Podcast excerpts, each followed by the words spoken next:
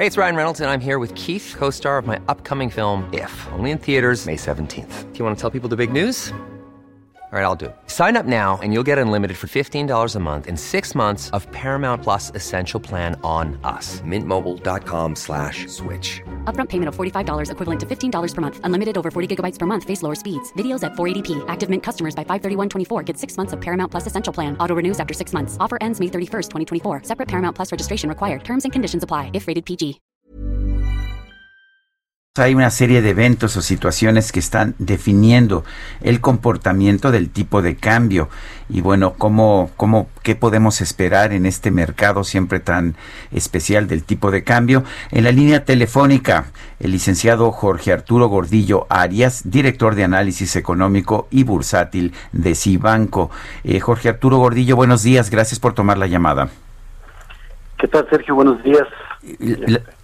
Perdón, gracias Jorge. Sí, la primera pregunta, mucha gente se sorprende de la relativa estabilidad del peso a pesar de pues a pesar de todo lo que hemos visto de la pandemia y de los problemas económicos, ¿a qué se debe?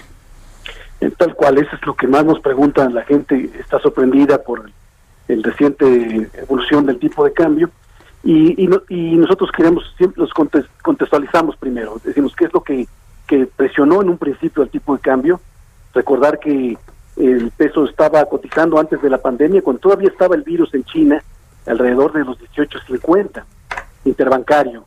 Y una vez que se salió de China, que empezó a, contaminarse en todo el mundo, eh, los mercados empezaron a ponerse en pánico, nerviosos, no sabían qué efecto podía tener y alcanzamos hasta los 20, más arriba de los 25 pesos por dólar. Entonces es la pandemia lo que en verdad ha presionado al tipo de cambio. Entonces es normal, o debería ser normal, que el tipo de cambio con la medida que se va evolucionando o, manejando o, este arreglando el problema de la, de la situación sanitaria, el tipo de cambio debería de regresar a los niveles previos.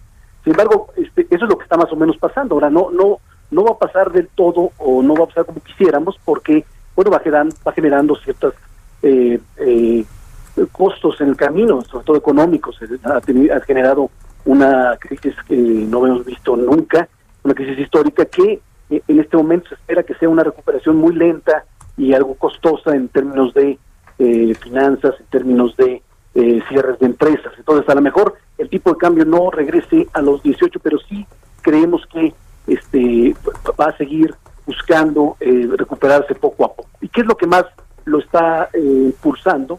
Es todo lo que es el manejo, sobre todo externo de la pandemia.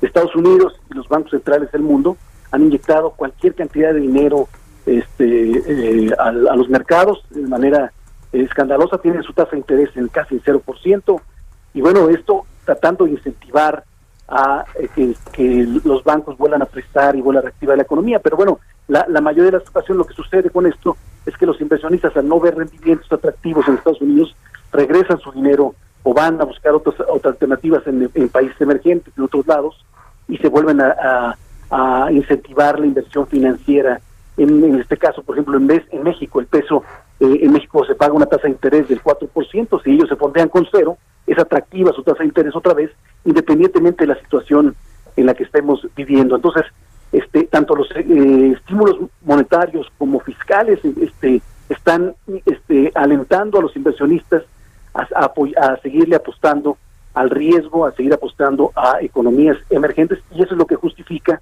un poco lo que está pasando hoy con el tipo de cambio. Entonces, ¿qué es lo que tenemos que estar muy atentos o qué es lo que más mueve a los mercados? Es el manejo de la pandemia, por supuesto, qué, qué noticias tengamos de la vacuna cuando llegue, porque claro que va a tener un efecto sobre este manejo, y cómo se muevan estos estímulos fiscales y monetarios hacia adelante, definitivamente tienen una sensibilidad muy alta en el tipo de cambio.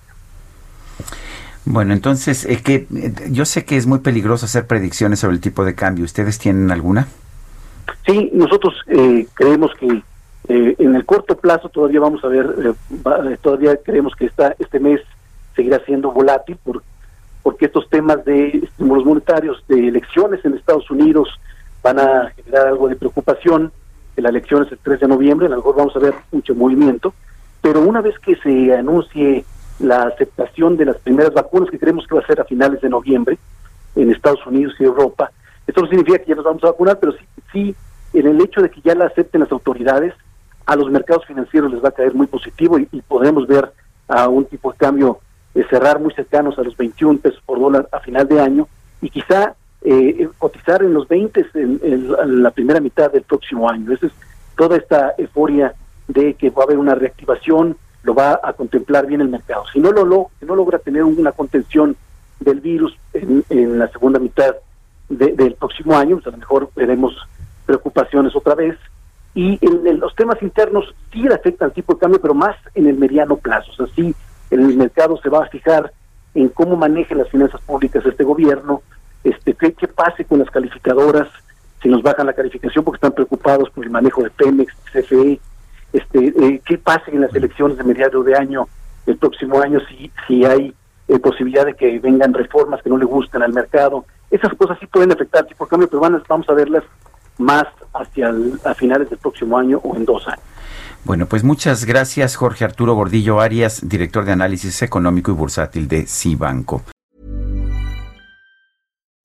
When you make decisions for your company, you look for the no-brainers. If you have a lot of mailing to do, stamps.com is the ultimate no-brainer. Use the stamps.com mobile app to mail everything you need to keep your business running with up to 89% off USPS and UPS. Make the same no-brainer decision as over 1 million other businesses with stamps.com. Use code program for a special offer. That's stamps.com, code program.